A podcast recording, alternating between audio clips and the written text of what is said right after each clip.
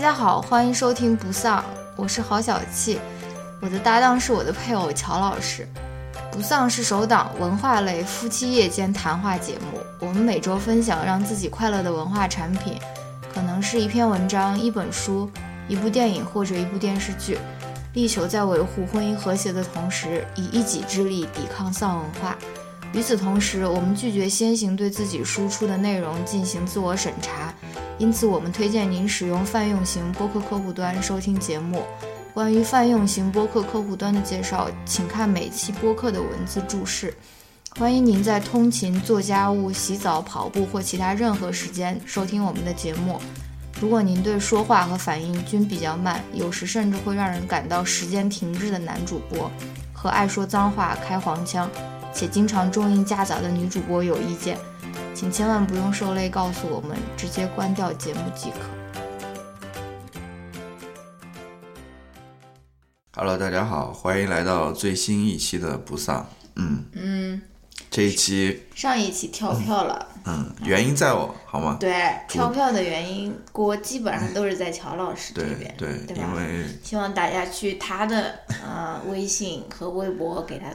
催催他哦，不要在我下面留言，我是我是非常那种有那种职业道德的啊。嗯嗯嗯，对我是 Monica Geller，对，反老友正记里面的 Monica，对原因在我吧。嗯，然后 其实也录了，但 这是一次这种录音的这个代价不方便向大家透 露。 break down 了，上一次录的是好吧？对，那我们这一期来聊什么呢？就是主要是两个话题老吧。女特别喜欢我问一下，然后再回答。 你直接说，我们这一期来聊两个，我们这一期来聊什么呢？主要是来，好吧，啊好吧，好吧，嗯，我们要这一期要精心呵护男主播，要不然，好吧，要不然啊，好哎呦，好吧，又就是 break down，第一第一呃不两个主题了，一个是关于那个艾美奖的，因为 Yes 是上个礼拜还是上个礼拜一，对上个礼拜一吧，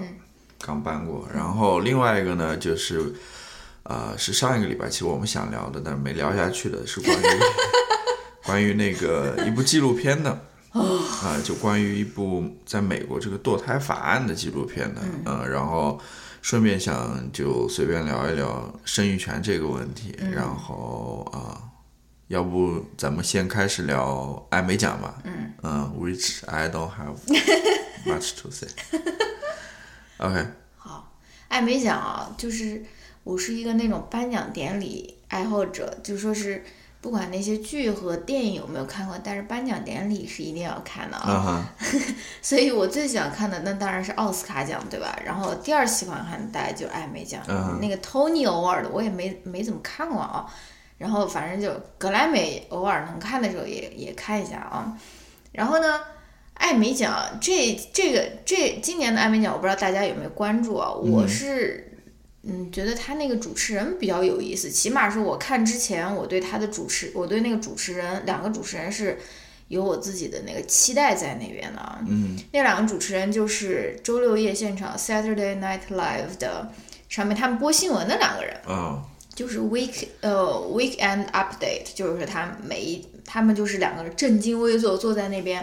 嗯、念新闻，然后把新闻编成那种搞笑段子的那种，所以他们就不是那种演员啊，真的需要化妆啊，或者说是他们永远都是穿那种西装，然后就他在们那也不也边不念新闻。也不演别的东西，啊也不演别的东西，他们两个就是报新闻，对吧？嗯他就是 Colin Jost 和 Michael Che。Colin Jost 就是那个那个白一人，个白人就是白人。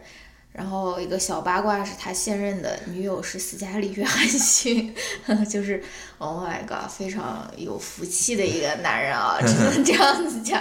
然后那个 Michael Che 就是那个黑人，所以他们他们就是今年搭档主持这个艾美奖。然后呢，因为他们要主持艾美奖嘛，所以他们之前就上了好多好多好多那种谈话节目。嗯然后呢，我看艾美奖之前，我也把那些谈话节目都大概看了一下，诶，我觉得还挺有意思的啊，尤其是有一个，到时候乔老师可以列在 show notes 里面，他们两个参加那种测谎仪的那种，嗯，那种测谎的那个节目，我觉得特别搞笑。然后，因为他们两个平时就说在呃周六夜现场里面，并不是属于那种特别有个性，因为他们就是念一个新闻，所以他们对并没有太多自己的那种个性的表达或者什么，然后他们给人的感觉也就是那种冷面笑匠的那种，就是对他们就没有是什么表情，然后就是即使播的新闻很好笑，他们也要憋住的那种。对啊，就是很冷的那种啊。那个测谎仪的那个那个笑话，我是确实觉得挺好，挺好，挺好玩的。然后他们参加的其他的那种脱口秀，我觉得也挺有意思的。但是呢，我就感觉这次他们两个主持艾美奖就是感觉有点无聊，就是没有达到我预先的期待吧，就是。嗯，咱们好像你你有看到最最先的那个叫什么 monologue 吗？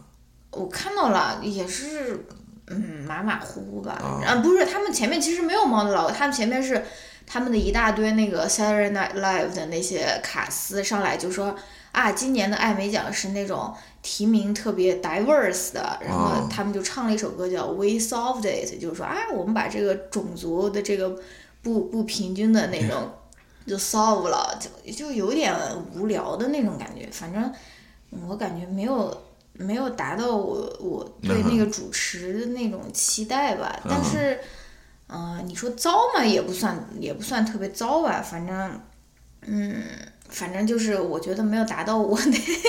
我对那个主持人的期待啊。嗯，你不是说他们其实也没有上场多少时间吗？对呀、他们那个上场时间都很短，然后还把很大的一部分时间给了那个 Maya Rudolph 和那个另外一个啊男的，对对对在那边就说是普及关于艾美奖的冷知识啊，或者就我感觉很无聊，对，我也觉得很无聊。那个关键，而且我在想也他不好笑，对对他们是不是？哦是为了宣传他们那个对啊亚马逊的新剧啊？肯定啊，要不然他们两个干嘛两个人一块那儿出啊是去？啊不是亚马逊出钱了让他们？啊 I have no idea，我不知道。反正那个部分我也觉得很很没有必要，就是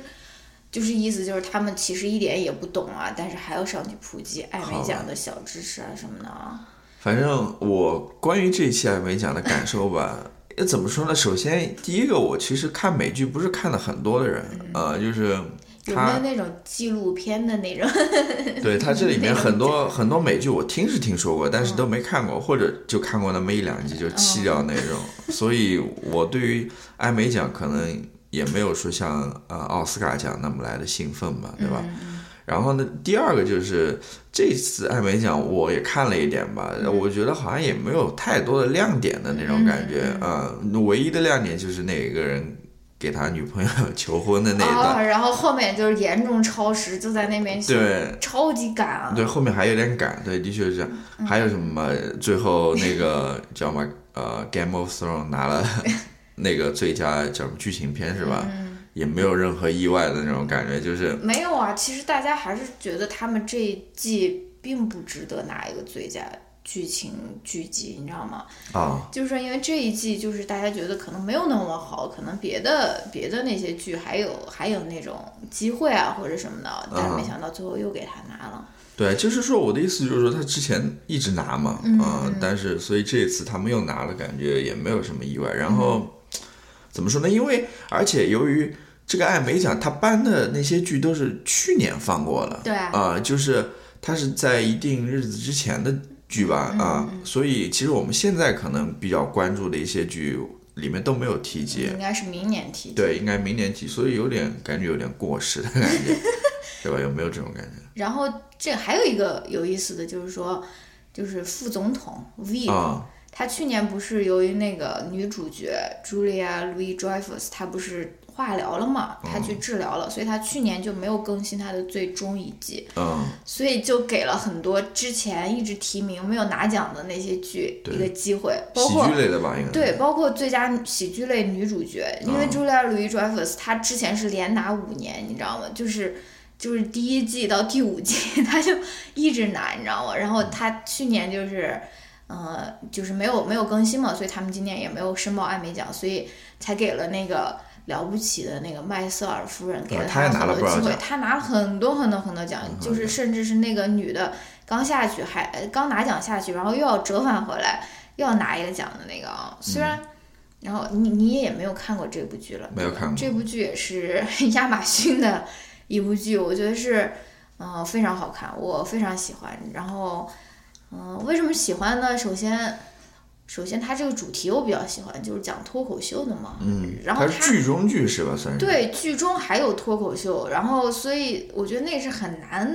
嗯，让它很好笑或者是很自然的，但是它这个处理都挺自然的。另外一个，它还是我觉得是跟女权有关的内容，就是说女性。呃呃，不做家庭主妇，尤其是她是那种娇生惯养那种大小姐啊，然后，嗯、然后呃，老公劈腿了，然后她就决定出来做一番自己的事业，而且竟然选择了做脱口秀啊，然后也是我觉得非常有意思的一个故事吧。那嗯个女主角也长超级美，我觉得，而且你们如果看她的 Instagram 的话。他 Instagram 发好多好多他的狗狗，嗯、 非常非常好看，非常可爱的一个女孩啊。嗯。然后他这个剧，我觉得也是制作非常精良，我觉得也是值得那么多的艾美奖的，就是细节非常丰富，因为它是讲的一个四五十年代的那种纽约吧，所以它的服装啊，或者说是场景啊，都是特别复古的那种啊，嗯、我觉得挺好看的。嗯嗯。那。就是今年这些获奖当中，你有没有什么印象深刻的，或者说想推荐给大家其他的剧呢？或者，嗯，今年啊，其实很多那个我想看的剧，其实它都没有，我我都我都还没有看。嗯，比如说今年有一个 Sandra Oh，Sandra Oh 就是那个一个亚呃韩裔的一个女演员，她演过、嗯、呃 Grace Att 呃 Att Anat。Anatomy Anatomy 就是实习医生实习医生格雷对里面的那个韩裔的那个女演员叫 Sandra Oh，她是第一个提名哦最佳女主、呃，这就是亚裔的呃 Prime Time Emmy，就是说是真的会在礼拜一这个颁奖典礼上颁奖的这哦个艾美奖，因为她艾美奖很多奖它是之前就颁了，对对提前一个礼拜就颁了，然后呢，她是第一个提名那个 Prime Time Emmy 的亚裔女演员，所以说她的那个剧叫《杀死伊芙》吧，对，我觉得还是可以看一下的，还是可以期待一下的啊、也不是期待，已经已经放过了。嗯就是说我也是打算看一下的，虽然没有找到那种正规的那种渠道啊，嗯因为它好像是 BBC 的吧？ BBC American 的，嗯，对。虽然它最后也没有得奖了，但是，嗯、仅仅是一个提名，我觉得已经也是一个嗯对亚裔的卡斯来说，应该是一个那种里里程碑式的这种哼，对，这种，对吧？嗯，然 后还有什么啊？你这样一说，我还想不起来了。那那或者你还有什么其他的要要聊的吗？因为不好意思啊，我这块实在是想聊的不多，嗯，那就先这样吧。好吧，那么要不就先这样吧。对我们其实呃，主要还是放在下面一个话题吧，啊、嗯嗯好，那我们就来聊一下第二个话题，嗯呃就是之前那个被我聊聊垮掉的那个话题，好吧？那我这次就试图嗯把一些不想聊的东西就放在一边吧，啊、一一些比较技术性的，我们来做一些评论，主要是啊。好，这个呢也是一个片子啦，它是一个纪录片啦，就是因为我比较喜欢看纪录片，是 Netflix 的最新的叫《Reversing r o w 嗯，我不知道有没有中文翻译了，但是我会把这个片子放到那个 show notes 里面。 ，show no 它这个 reversing 就是推翻。推翻、反过来的意思嘛，嗯对吧？然后 row 呢就是 R O E，就是它是一个名字。嗯，它是什谁呢？呃，它其实讲的是美国最呃最有名的一个就是关于女性生育权的一个法案，叫 Roe v. S. Wade，嗯，翻译成中文就是罗素韦德案，嗯 r o e 在这个案子里面是辩方，嗯呃，也就是它其实是一个匿名，嗯，呃，就是我们在美国里，美国文化里面应该知道，就是有些人他虽然去打官司，但是他不愿意透露自己姓名，嗯他就取一个类似于像什么 Jane Doe 啊、Jane Roe 啊嗯这种，其实这个就是呃一个女性的匿名叫 Jane Roe，嗯呃，Roe 是她 last name 嘛，对吧？然后韦德呢就是那个呃检方，就是那个检察官，嗯呃，然后这个是。这个是怎样一个法案呢？你给大家介绍一下。就就我，因为我不想再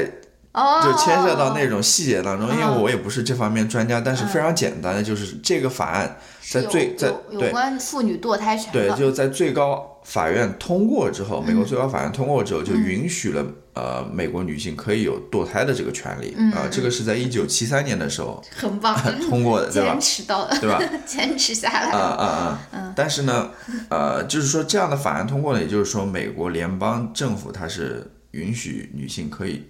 堕胎的。嗯。但是呢，它里面有一个限制，就是说，因为美国它是各个州还有各个州的法案嘛，嗯呃，就是说它是允许第一周期和第二周期的堕胎的，也就是说在二十八周以前，嗯，你都是可以堕胎的。也就是说，它那个州政府的限制是在第三周期，也就是从二十九到四十周的时候，嗯那个州政府会有很多限制在里面。嗯，然后后来这个法案嗯，，就是说美国它各个州的法律也是不一样的。对，这也就是为什么就是呃，像有的地方你可以呃，甚至像科罗拉多州，它有那种即使是在第三周期也能堕胎的那种诊所，嗯但是在很多其他州是没有这种诊所的，嗯或者又是为什么？就是在一些州可能整个州只有一个这种堕胎诊所，嗯而其他州可能有好几个，就是因为各个州它在这方面的限制上有有所不同嗯所导致的。嗯那么这是一九七三年，这是一个。呃，标志性的法案了，嗯对吧？允许了女性的堕胎权。嗯。然后在一九九二年的时候，又又有另外一个呃，美国最高法院的法案，就是 Planned Pre 呃 Planned ，Planned Parenthood， Parenthood vs 呃 Casey，嗯也就是呃这个 Planned Parenthood， ，Planned Parenthood 是什么？也是允许堕胎，就是说这个你嗯的这个 Parenthood 是可以 plan 的。不，我我感觉我我也不太清楚，但是我看这个纪录片，它的意思其实说，呃，其实这个 Planned Parenthood 之前是就跟，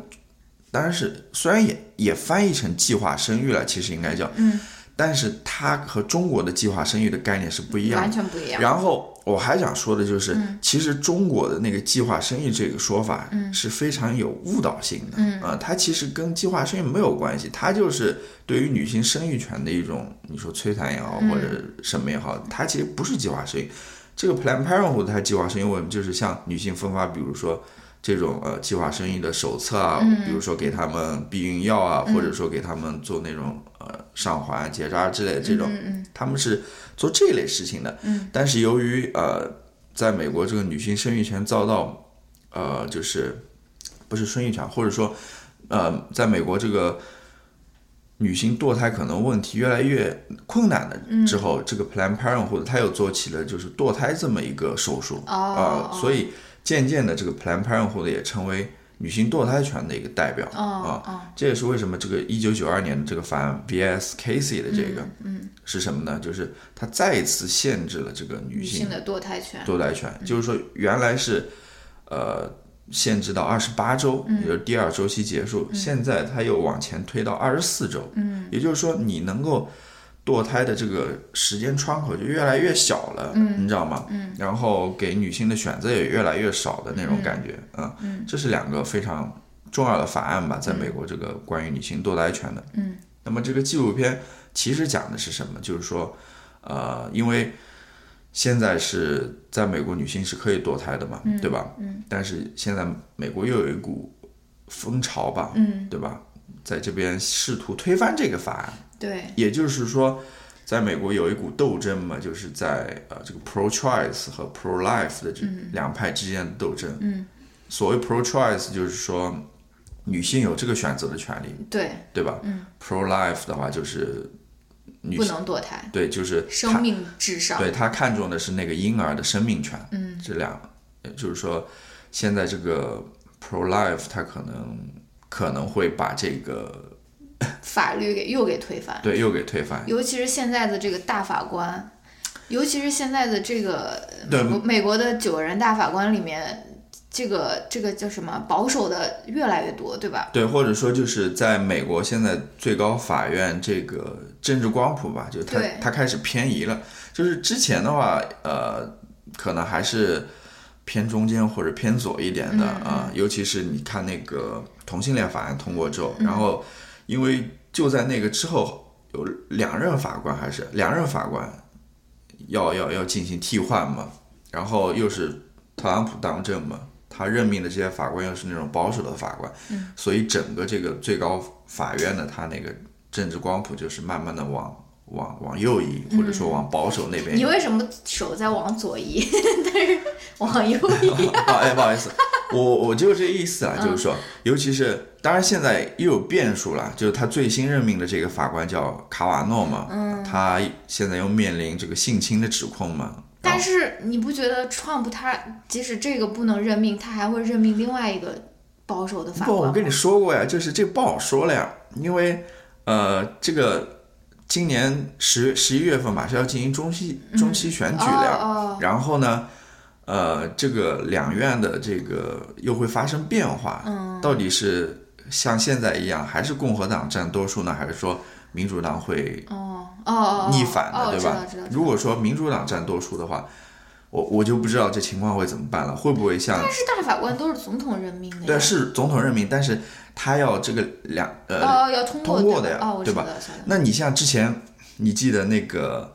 呃，其实那个叫什么，呃，有一个大法官去世的，他是在哦，Sky Sky Scalia Scalia，对他是在奥巴马任期上去世的，对但奥巴马他还是没有成功任命，当时就因为共和党占嗯对，在参议院占多数嘛，嗯，很他多成嘛功把这个事情给推迟掉了嘛，嗯嗯对吧？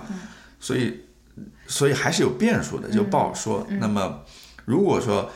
呃，她还是被成功任命的话，那么这个女性堕胎权或者说这个 Roe vs Wade 的这个法案嗯很有可能被推翻。啊、这个纪录片主要讲的就是这个问题了。嗯它里面呃采访了就是 pro life 这一派人的嗯观点，他们的想法。他也采访了这个 pro choice 然后还把整个这个女性堕胎权的历史回顾一下。嗯，我觉得还是值得看一下这一片我也觉得，因为他对，就像你说的，他两方的声音他都有顾及到。对，吧而且而且他也没有，而且我感觉他是就是把他们的意见放在台面上，他也对没有也刻没有特别的煽动，或对者对说对是对吧？对嗯嗯，还是可以让大家看一下，然后做出自己的判断的，对吧？对要不聊一聊女性生育权的对，问就题？就我我想聊一下，主要还是想聊一下女性生育权对呃这个问题嘛，嗯因为我们也觉得这个也不仅仅是一个美国的问题了，嗯对它应该是全球所有女性的问题，嗯，对吧？但是我想谈一下我的感受，嗯，其实作为一个我我还算比较年轻，我算一个年轻人，对吧？我我我一没有就是参与过，呃，什么意思呢？就是参与过生育， 不是说参与过生意，就是说我还没有小孩，对吧？嗯嗯嗯还有一个呢，呃，我又是一个男性，所以我不得不说，其实我对于女性生育这一方面还是了解的非常少的。嗯，尤其是说，他们对于女性来说到底意味着什么？嗯，其实我是很很很不了解 的。你只要记住，在老婆怀孕的时候把她捧在手心那种呵护就可以嗯了。嗯嗯，嗯，不是啦，我觉得这，我觉得你这个绝对不是个例，而且我觉得你，你我，我觉得你的这个知识或者说是觉悟已经好过很多很多普通普通直男了，对吧？不，那那我插一句啊你，说，但是现在问题关键就是说，你比如说像在美国，大家反感的一点是什么？嗯就是说，关于女性生育权的这些法案或者立法，嗯都是由男性来进行、没错，这个是非常荒唐的。对来进行操控或者操作的，对由他们来决定的，对凭什么呢？对吧？对，包括你像那个之前那个特朗普签那个那个就是有关限制堕胎的那个法案的时候，你看的那个照片，哇塞，整个照片里面没有一个女的，嗯，然后就是一大堆白直男、白老直男在那边，在那边对于女性的。生育或者是子宫，或者说是堕胎的权利进行一个进行一个限制，或者说是进行一个剥夺，然后他们自己可能没有没有任何这种那种生理上的感受，或者说是在那种生育的过程中感受到自己的那种身体不自主啊，或者说是不能由你控制啊，或者说是这种痛苦啊、这种折磨啊，他们自己是没有完全没有任何感受，但是他们就觉得自己有这种立场去签署这样的一个一个就是说法律法规，嗯，来限制女性的生育权，甚至堕胎权，对吧？嗯我就觉得非常非常非常非常的可笑。对，那哎我再讲一点吧，就是嗯在美国这个问题，呃，其实怎么说呢，就接着你刚刚讲的，嗯其实在我看来，为什么这些老白男政客啊，嗯他们会对这个问题这么关心啊？尤其是其实跟他们也没有什么关系的一个问题，嗯为什么会这样子？嗯，其实这也是就是政治嘛，对就是美国政治嘛，这是对嗯他们的一个呃 political issue 嘛，就非常重要的一个 political issue 嘛，能够说，因为在支持这个 pro life 的背后，这个群体啊，大部分还都是那些宗教群体，尤其是啊福音派，对 evangelical 这样的保守的宗教群体，对吧？嗯。那么他们为了拉拢这一个群体，因为我跟你讲过，他们其实跟 NRA 一样，是一个非常有那种呃政治参与度的对政治参与度或者政治觉悟的，他们会去投票的那种啊、他们是那种能动性非常强的那种。对，包括前两天收到那个收到那个 New York Times 的那个推送，就是说这些 evangelical，就是说 Trump，你如果再不把这个大法官选出来的话，我对们就让你中期选举有问题，对吧？他对啊们就是以这种人数的多或者政治参与度之高来要挟，他们的筹码嘛，对，这是他们的啊对筹码。然后去以此来左右美国的这个政治嘛，对或者这个社会环境嘛。对，我觉得你还应该说一点，就是说堕胎这个事情为什么变成了一个共和党反对的事情？对啊就是说是一个非常可呃非常可笑的一对啊个就是尤其是你会发现，我要讲的就是说，嗯它其实跟共和党的那套价值观是相悖的，嗯因为你要知道，美国共和党它其实崇尚的是个人的那个自由嘛，嗯嗯尤其是他们，你看像呃减税也好，嗯或者说他们是希望持枪权。对持枪权也好，他们都是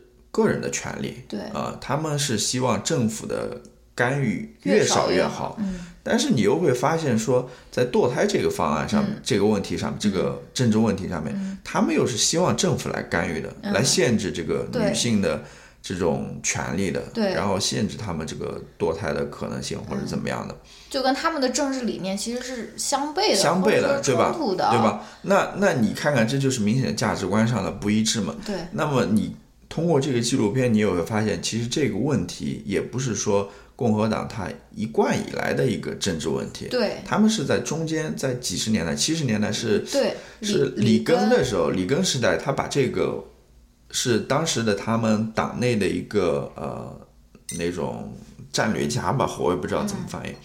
他突然意识到这个问题其实是可以呃作为一个 political issue 对提上提上来的，对因为它能够吸引到这些 evangelical 就是福音派的这些选民嘛，嗯然后从从此以后，这就成为呃一个共和党他们努力在争取的一个问题了、嗯啊，即便和他们本身党内的那个价值观可能有所相悖，嗯啊，那这也是有意思的一点吧，嗯你会发现。呃，其实你要想说这些政客是真的关心你的生，当然他们这些政客他们表面打的旗号是他们关心女性的健康，对他们觉得这个呃堕胎是一个非常危险的手术、嗯， w h i c h is very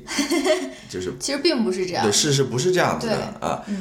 那个人不举了例子嘛？那个真正从事这手术的医生不是说对他比那个什么结肠镜还是什么、嗯对那种检查，就是常规的那种医疗检查的风险还要小嘛？对，那而且百分之八十九的女性她都是在第一产程对堕胎的，所以说她对身体的那个，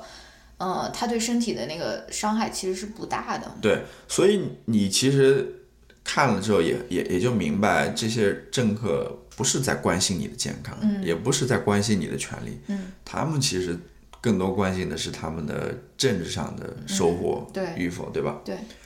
那呃，这是美国的这个堕胎权或者女性生育权的这么一个问题了，嗯啊，然后就是说我们在谈这个问题的时候，不得不也会考虑到说中国女性这个生育权的问题，对就是非常让人沮丧吧，对吧？呃，因为就在上个礼拜我们准备谈这个问题的时候，好像美叫什么中国的这个计划生育这个办公室办公室好像悄悄悄悄的就消失了。不知道是消失了还是说它归入到另外一个部门，反正好像就不存在了。嗯，但是你要想那段历史的话，它是永远都存在的，对尤其是那样一段非常糟糕的历史，嗯真的。呃，现在之前是它是限制你的生育权了，现在不是说又要鼓励你去生育呢嘛，嗯呃对，吧？先要交在押金，对生了以后再给你退的那对种，在非常可笑。呃人口结构可能没有那么理想的情况嗯下，又突然意识到要鼓励大家生育，但大家又不想生育，对吧？嗯，就是这么一回事嘛，还是那个问题嘛，就是说女性这个生育的权利到底是说应该由政府来管控呢，还是由女性自己来决定的，嗯对吧？嗯不过在我在我这边，我我是 pro choice 的， 嗯，就是你应该由女性自己来掌控，嗯，那我问你一个犀利的问题，你问，就是说，比如说一对异性恋的夫妻，嗯你觉得他们在决定要不要小孩这个问题上面，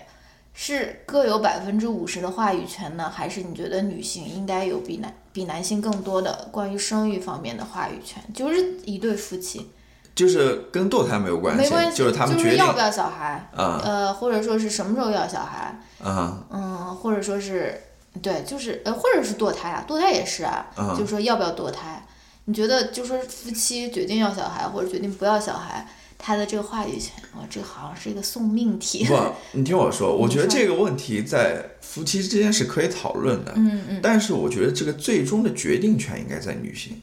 你说的很让我满意，是不是？嗯，对吧？因为我觉得真正承受这个身体上面的这个痛苦或者是变化的这个人，对我觉得应该有更多的话语权，就是说，就是说，真的有很多的事情，就是你自己刚才虽然在忏悔了，但是我感觉你 不是忏悔，我我感觉你是已经好过百分之八十的 直男的那种啊，我是瞎讲了。然后，但是我觉得，嗯，就是真正他这个身体上嗯的改变啊，或者说是那种。呃，或者是那种产后的心理上面的那种改变啊，嗯，我觉得真的就是只有只有体会的那个人才能够真正的切身体会，对吧？就是说，比如说你的各各处的撕裂啊，然后最后嗯那个那个生完小孩以后，大家都去啊顾小孩了，没有人顾顾你的这个身身心的这个健康啊，或者说什么，嗯，我也是同意你的这个观点。我说，我觉得虽然说我们号召男女平等，但是生育这个问题。它的更多的这个承受的这个后果，或者说痛苦，或者说是改变，其实是女性在承担。所以我嗯觉得，在一对夫妻，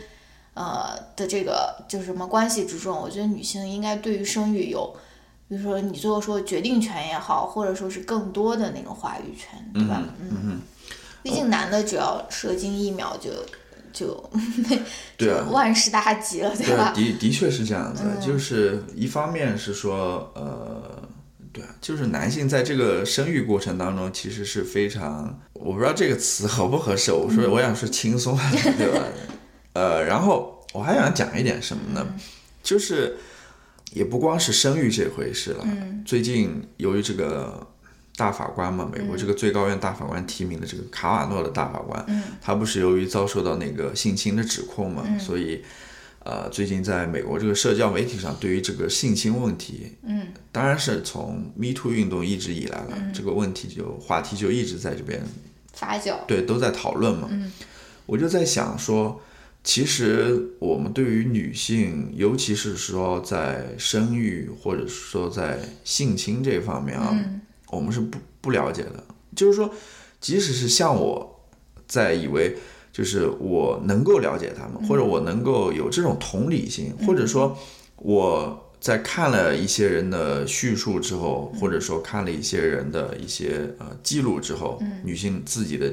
记录之后，我好像对他们有点了解，但是经过这么一波的互联网上的这种观察之后啊，我发现我真的还是不了解他们。就是我对于他们这类的性侵的经验也好，或者这种生育的经验也好，对他们来说意味着什么，我真的无法了解。尤其是说在现在这样一个文化当中，可能不鼓励或者不提倡。不不支持你去讲述这样的经验，嗯，比如说像性侵的经验对，嗯或者你呃丢掉了小孩，你去做流产的这个经验，其实是不鼓励的，对，没人希望想听你这样的故事，对嗯吧？那么在这样的情况之下，你会发现你对他们的经验或者体验真的不了解，嗯，真的不了解。为什么这么说呢？大嗯家就是热衷于渲染那种啊，就是喜得贵子啊那种非常正面的那种经验，吧？对对就是说对对于那种比较比如负面的说负面的这种性被性侵啊，或者说是流产啊，或者是对死胎胎死腹中啊这种经验，大家是避而不谈的。对，嗯，这也就是其实这些经验是非常重要的。对这也是为什么会说社会上在这些问题上，比如说在性侵或者在堕胎这个问题上，人们对于这个问题的呃理解是有偏差的。嗯啊，嗯我想说的是，我最近这两天看了一些人他们在呃美国这社交媒体上面嘛，嗯讲述自己性侵的经验，被性侵，哦，不好意 思，我可能都讲错了， 被性侵的经 验，我发现他们所承受的那种痛苦，嗯，或者说那种呃，为什么不愿意讲的这个理由，嗯其实非常巨大或者沉重的，嗯这也是我当然在堕胎这个问题上也是一样的啦，嗯，他们女性，我我相信是呃，女性不会说随随便便就说，你知道吧？嗯，就是、就去堕胎了。就他们背后一定也是经历过那种非常痛苦的抉择。对那种思想上的呃挣扎吧，嗯啊、我我我是这么认为的，嗯 说的很好，嗯嗯，就是所以，我还是就是希望。整个社会对于这个问题可以更加宽容一点，然后能有更多的人去讲述这样的故事吧。嗯我是想，我之前还想到，像我们这一辈，嗯，我们是九零年出生的，对吧？我是九对啊，九零年出生的，九零年代，我们是九零后，好吗？嗯嗯，对吧？嗯。然后在我们那个出生的年纪，其实计划生育也是挺严的。对啊，嗯，其实你要想，中国有多少那种母亲在计划生育当中是被迫流产的？嗯嗯，你要想，那你又听到多少人讲述他们的故事，嗯对吧？很多人讲述他们的故事的时候，可能就一笔而过了，嗯，对吧？一带而过，不好 意思，一带而过，他们一笔带过，嗯有多少又是关于讲述的是他们内心的那种心情、心理的波动，或者转折，对的，嗯嗯关于自己感情或者是情感的 那种讲述的，感对吧？情和情感有什么不一样？对吧？嗯，对，我所以怎么说呢？这个问题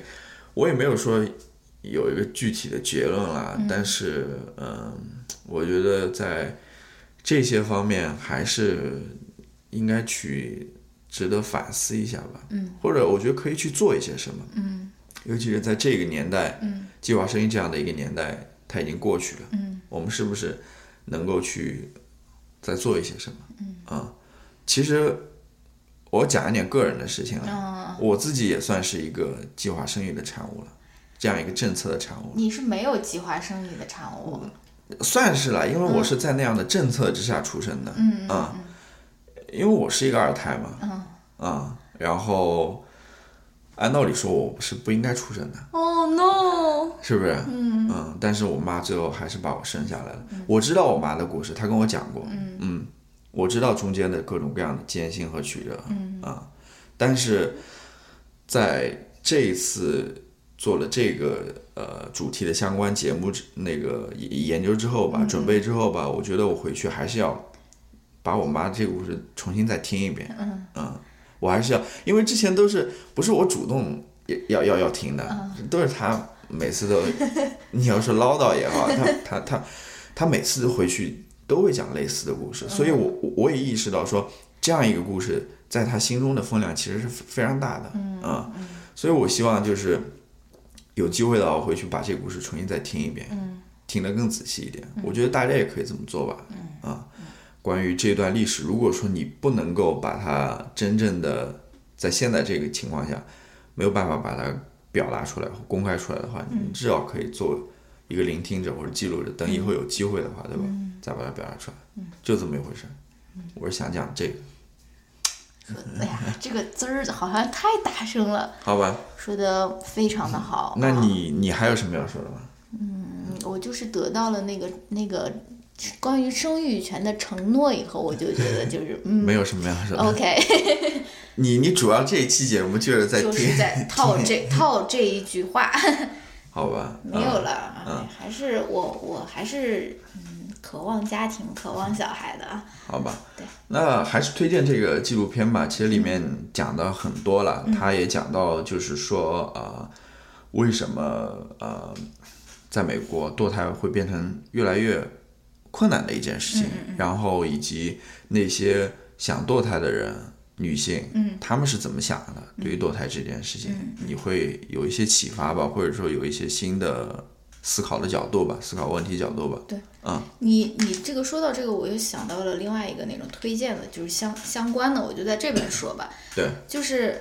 那个我也给你看过那个 Alex 他发的那个视频，啊，就是危在不懂爱的那个 Alex，嗯，因为他也是经历了。嗯，不是堕胎，因为她已经怀孕了，相当于是，嗯，胎死腹中吧，可能反正她最后她也是有这种非常不好的关于生育的这种，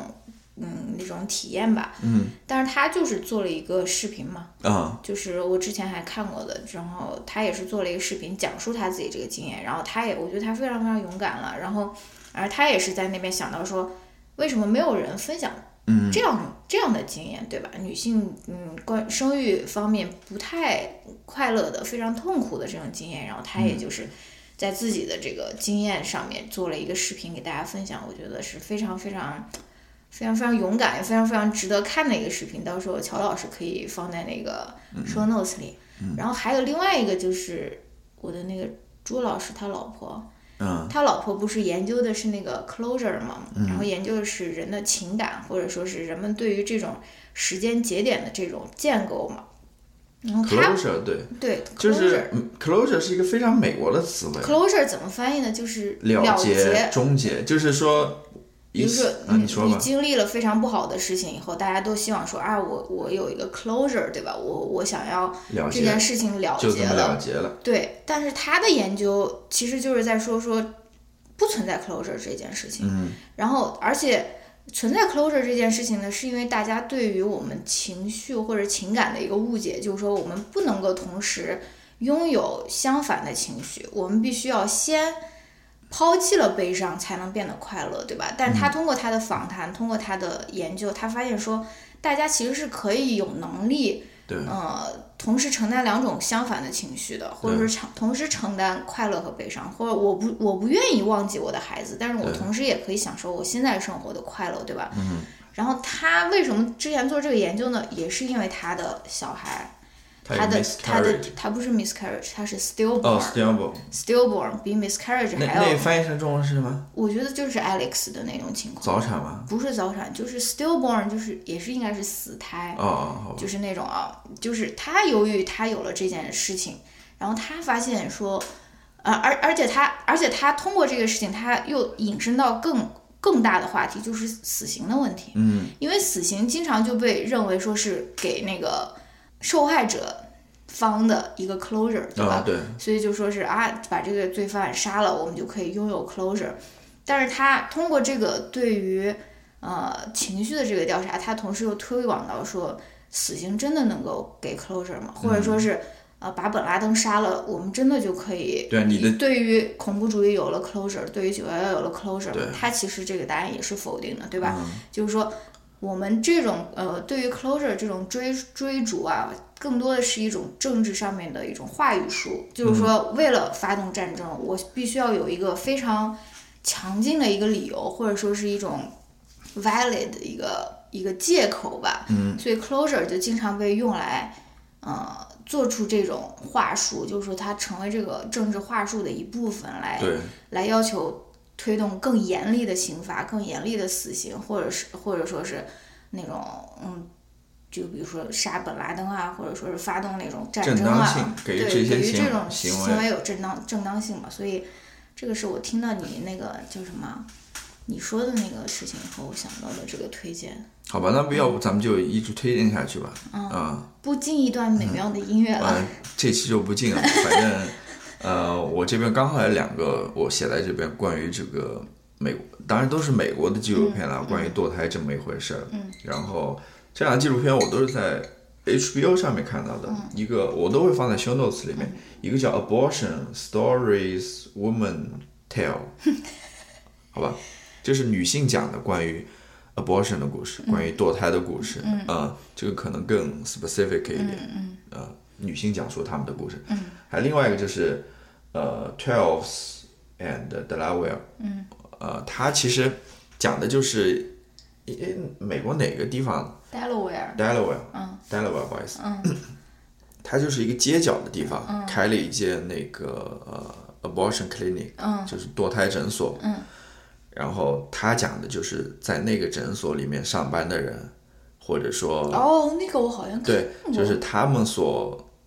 经历的事情嘛，就平时嗯在经营当中会遇到的一些事情，比如说会遇到那些 pro life 的那种 protest，嗯，那种抗议，嗯，然后他们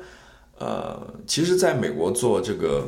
堕胎诊所是非常危险的一件事情，嗯对那种非常狂热的那种 pro life 的 activist，嗯，他们甚至会把你给杀掉的，对有这种情有这种况事情发生过，对你要说他们是恐怖主义也不为过，对对，所以这部纪录片讲的就是关于呃堕胎诊所的故事，嗯然后还有一部纪录片叫《Abortion Desperate Choice》，嗯，这个就是比较老的一个纪录片了，当然我也会放在上面，如果感兴趣的都可以看一下，嗯，然后刚刚你讲到说。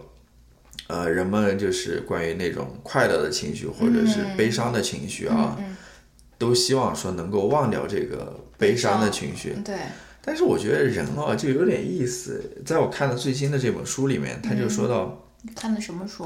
呃，这书名就不讲了，我就不不再做。它里面主要是有一个观点了，就是啊、人们总在那边试图去收集那些快乐的记忆，对嗯或者说快乐的情绪啊，但是在一些呃，比如说夜深人静 的时候，人们往往就不会想起这些快乐记忆，嗯他们想起的都是。啊，我人生为什么过得这 样子啊？好像工作也不太行，然后学业上也没进步，嗯然后什么，就是我们经常会去想这些。我不觉得你会想，不是我你不都是说我入睡很不快的那，我不 是说一定是在睡觉前啦，哦就是人在生活当中往往会去想那些不快乐的事情，嗯然后让自己陷入到那种抑郁或者嗯沮丧的情绪当中。而另外一方面，我们又在不停的去追求快乐，嗯对吧？ 感觉不有点矛盾吗？追求到了，然后把那些快乐的记忆或者经验放一边，然后继续去叫什么挖掘去 开采那些不快。 不好意思，我找不到好的形容词。现在那些不快乐的情绪，让自己变得不快乐，然后呢，又想去再追寻快乐的事情，然后等真正追到了呢，又把它放在一边，继续，这不是神经病吗？是吧就？是不满足嘛，或者说是有永远都在比较嘛。好吧， 尤其是现在社交网络时代，大家网上发的都是那种非常精美的那种动态哦， 更更更让人产生这种就是永远都在比较。我觉得你只要在比较，你就不会快乐，对吧？就是这就是人的一个呃，弱点，不是是一个那种呃矛盾吧，嗯或者说那种困境，嗯，反正很很有意思，嗯。那你除了这个还有什么推荐吗？你原本推荐那我个，原本推荐的是那个 Nike 的那个好吧，你广告那你来说一说。对，我要推荐那个呃最新的那支耐克的广告。其实已经不不最 新，已经不是特别新了已经是两个礼拜前，其实已经是算 old news 了。已经好吧，因为因为我看到那个微博上面也有很多人在转啦，在推荐啦，然后呃，但是在国内的，嗯，在国内好像没有，就是大家没有没有关注到它这个广告是为什么有争议，就是大家嗯都在那边推荐说、啊，觉得很燃啊，或者说是、或者说是特别励志啊，因为他嗯在那边就说说、不要只是想要当你们学校跑得最快的。 be the fastest person ever 之类的，嗯就是你要当这个历史上面跑得最快的人，或者说什么，就是非常非常励志了。嗯它但这个是一系列的广告，就耐克请了好多那种体育明星嘛，对嗯然后做了一个，我讲一下吧，因为它是、好像是那个耐克的那个 slogan “Just Do It” 的嗯二十周年还是二十几周年的一哦个纪念吧，然后他们请了一大堆体育界的明星，嗯其中包括那个马拉松运动员，对，嗯当然那个是后来了，他在那个 campaign 出来之后、没多久，他就打破了那个马拉松的记录。嗯，还有就是小威廉姆斯吧，对，还有就是那个美国的最有名的几个橄榄球运动员，其中就是那个单膝下跪的。对，你都你都哦，你说吧，你剧说吧，透到你了你。说吧，你说吧，不好意思，然后就是说，嗯，但是这个产品在美国是非常非常富有争议性的，嗯，然后甚至很多人愤怒到在社交网络上面 po 自己烧耐克鞋子的那种照片啊，嗯或者说再也不买耐克鞋子了。这个为什么会在中国和美国社交网络上有完全不同的这个发酵的这个程度呢？就是因为它有一个橄榄球四分卫叫 Colin Kaepernick，、然后他就是那个爆炸头的，我不知道大家看了照片应该知道啊。然后他为什么是一个受争议的人物呢？就是因为他选择在呃橄榄球比赛开始之前奏国歌的时候，他选择单膝下跪，他选择不起立，向国旗致敬，向国国歌致敬。所以很多美国的爱国人士，你因为你们知道，美国其实我觉得是爱国主义非常。非常非常浓浓厚的一个国家啊，啊，就是很多那种爱国人士就觉得说你不尊重那种国国旗，嗯旗然国后歌然后你就不尊重，嗯，我们的那个呃 soldier 嘛，不尊重我们的那个叫什么士兵啊，或者在外在外面对那种为国捐躯或者为国奉献的那种士兵，所以他们就觉得非常受到冒犯嘛。嗯、然后耐克竟然用了这样一个富有争议性的人物，在他这个非常重要的这个产品里，而且他是最后一个出场的，嗯、然后他还有话，就是就是还有他还说了话啊，其他的人都是没有没有讲话的啊。然后很多人就非常的愤怒嘛。但是呢，我觉得这个就是，嗯，就是一个一个就说是政治表达的问题。我我因因为首先我，嗯，因为因为我知道国旗对于每个人的意义是不一样的。有些人觉得说这个就是忠诚，这个就是爱国主义的象征，但它对很多人来说。它就是压迫，嗯，就是 oppression，对吧？尤其是对黑人、黑人种族来说，他们可能就是想要，他们看到国旗，他们嗯，他们对于国旗强加的不是强加添加的这个意义，可能就是跟嗯很多人是不一样的。所以说，他们根据自己的这个意义建构出来的意义，然后做出相应的呃那种 protest 的那种举动，在我看来也是没有问题的，对吧？但是他可能就会冒犯到很多、很多人，对吧？就说你你为什么不用其他的方式来 protest？你或者你为什么一定要用国旗或者说不起立的这个方式？但是我就想说，为什么不能，对吧？嗯嗯，然后我我其实想说的意思就是，因为耐克它虽然它虽然公布了这个广告以后，它在社交网络上面受到了很多很多的质疑，或者甚至是那种烧鞋子啊什么的，但它其实销量还是提升了很多，好像百分之三十还是多少啊。所以我想说的其实就是说，不要害怕表露自己的观点，嗯表露自己的政治观点，不要试图就说是做一个圆融的人，做一个嗯，做一个中立的、中庸的人，或者说是害怕，或者说是为了中庸而中庸，为了不表达而不表达，对吧？因为嗯，当然他他他他当然清楚这个广告发布以后肯定会有很多的那种。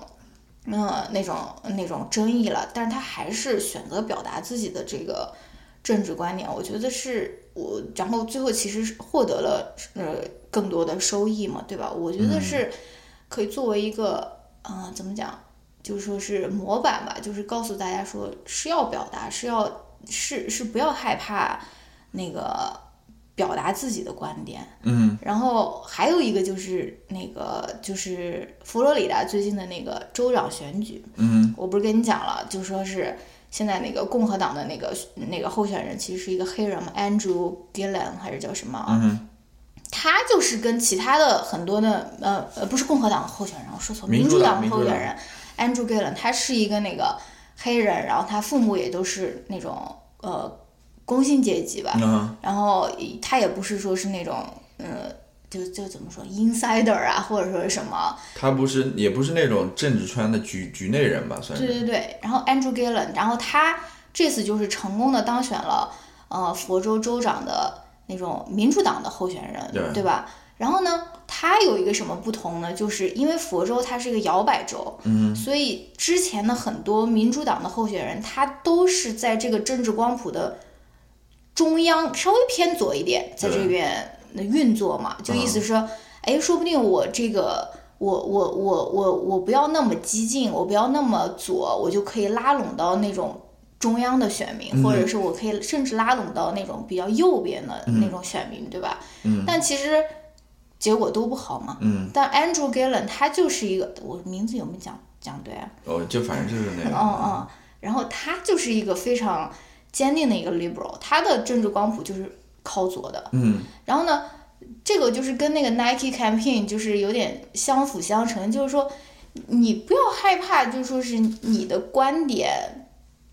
不中用，啊或者说是不够圆融，而而而不表达，对吧？所以所以说，很多时候你表达了自己真正的。观点，或者说你真正以一个 liberal，一个真正的 liberal，而不是中间的这种摇摆的这种姿态来参加民主党的选举时候，你可能就是会获得好的结果，对吧？他就是当选了那个民主党的那个候选人，对吧？所以这个就是我想我想要说的，就是说嗯不要因为中国文化讲究那种啊中我知庸道之道嘛，对吧？很多人就是觉得哎呀。这个也对，那个也对，我就是算了，不说了，或者说我很害怕表达我的那种观点啊。但但是我觉得就是说没有必要。嗯，那我补充两句吧，嗯就是关于那个，首先是关于那个呃球员啦，NFL 的橄榄球的球员，嗯，他其实。呃，他单膝下跪在奏国歌的时候，单膝下跪，他是为了进行 protest，就是嗯为了进行抗议。他抗议什么呢？他抗议其实就是美国黑人在美国社会当中遭遇的那种不公正的待遇，对，嗯对吧？尤其是说在警察，在 criminal 呃 justice system 里对嗯面啊，有、就跟其实它跟 Black Lives Matter 嗯那个运动是一脉相承的吧，差不多嗯。那么他这个单膝下跪的这个抗议，他所遭受的后果是什么呢？嗯就是没有一支 NFL 的球队愿意签他，嗯等于说他现在是没有工作的，啊嗯然后即使是说他这样一个四分卫，其实实力还是可以的，嗯足够完完全全足够说，让他在这个 NFL 联盟里面找到一份工作，但是没有没有这些老板没有愿意去签他的，就可能是因为他比较有争议吧。嗯那 Nike 的这个举动其实是非常勇敢，有胆的啦，对有吧？种，对，有种的啦。当然，现在我们看到的这个结果，其实也是比较令 Nike 满意的吧，嗯算是，对吧？嗯因为呃，他们的那个销售额还是升起来了嘛。嗯、那么关于第二个就是美国政治上面你讲的那嗯个佛州政府了，啊、那个州长的选举。像他这样子的这种候选人，其实，在这一届的中期选举当中有不少，对就是他们自称是自己是那种呃，grassroot，呃 progressive democrat，嗯 democrat，嗯或者是讲他们是那个呃 socialism，嗯呃 democrat，嗯他们这些比较偏左或者有点极左的啊、这种，当然我其实不太喜欢用极左极右这个说法，真的，尤其是你看了美国政治之后，你会发现。他们这些无非也是在追求一些非常基本的一些人权的保障，比如说医疗权、教育权，对吧？等等这些的。那么，为什么会出现这么多这些不是那种我们所能常看到的，比如说民主党或者共和党的这些候选人的那种样子呢？其实也就跟美国人对于美国政治有所厌倦有关。嗯、呃，他们说实话。你会发现，呃，在二零一六年的那个总统选举当中，有多少人没有投票啊？对啊，他们完全不是说没空投票，或者说呃叫什么忘了投票，或者说对政治不关心，对吧？我觉得不是的，就是他们觉得投不投票都无所谓，美国政治就是这么一回事。你要想一个 Donald Trump 不想投吧，但是你想投投 Hillary Clinton 吗？克林顿， 克林克林顿吗？对吧？感觉也是一个老奸巨猾的那种政客而已，就是厌恶透了。这就是美国人对于美国政治的这这么一个态度。那么像你提到那个 Andrew 和我刚刚提到的其他这些呃比较偏左的这些人，你会发现，或者说像 Donald Trump 这样子，嗯感觉就是一股清流啊，对吧？在那种建制派当嗯中，两党的建制派，他们就是一股清流啊。这也是，呃，我觉得他也有一定一定的那种策略在里面吧。哦啊、对对对嗯我觉得是非常有意思的，就是这么一回事吧。嗯，对，当然你去表达自己也非常重要了。嗯，我现在的确也意识到，就是说，嗯，不要说是中庸了，或者说觉得你好你也对我也对，各打五十大板什么之类的，或者说呃，我们不知道真相啊，或者什么，不要轻易去表达什么。我觉得这些都是废话吧。嗯，尤其是昨天我看了那个 Michael Moore 的那个纪录片嗯之后，我就觉得真的，你去想一些问题是没有用的，或者说你去指望别人去拯救你也是没有用的。嗯，呃，你还是要必须站出来去行动的。嗯，用去行 动。用实际行动去改变你的现状的啊、这是非常重要的。但是非常可惜，我 比如说我想参与到美国政治当中，我也 我现在没没有有立场，不是说我有立场，但是说我也没有这个资格去参与，对吧？我又不能去投票或者什么之类的，嗯，好吧，你还有什么要说的吗？嗯，没有了。希望下一期的节目可以顺利生产。好吧，啊、其实关于美国政治，尤其是呃这个中期选举要临近嘛，我觉得呃我看了一些关于这个美国政治的一些报道啊，或者文章啊、纪录片啊之类的，其实也可以谈一谈，如果有机会的话， 嗯，我觉得挺有意思的，挺有意思的，好吧，那咱们这一期要不就先聊到这边，嗯，然后我们下一期没 准可以见面，好吧？呃，我们尽量保持一星期一期吧。嗯，好吧，嗯，拜拜。 好，拜拜大家。